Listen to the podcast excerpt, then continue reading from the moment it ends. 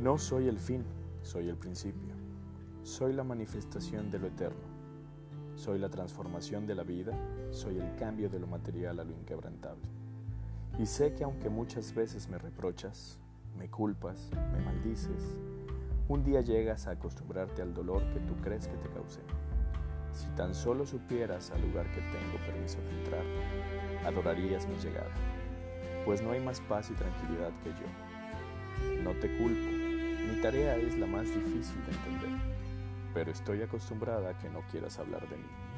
Estoy acostumbrada a que temas con solo oír mi nombre, pero te doy la vida de ventaja para que puedas hacer todo lo que tú crees que es mejor que yo. La vida se acaba, yo soy bellamente eterna. Si tan solo entendieras que no me llevo nada de quien amas, te dejo todo. Solo avanza un cuerpo, un cuerpo material que se extingue para volver a la tierra y transformarse. Pero eso que amas se queda contigo. Bendice hoy a quien tienes, para que el día que tenga yo que llegar, también te quedes tranquilo de que hay más tiempo que vida y que la vida continúa conmigo. La muerte.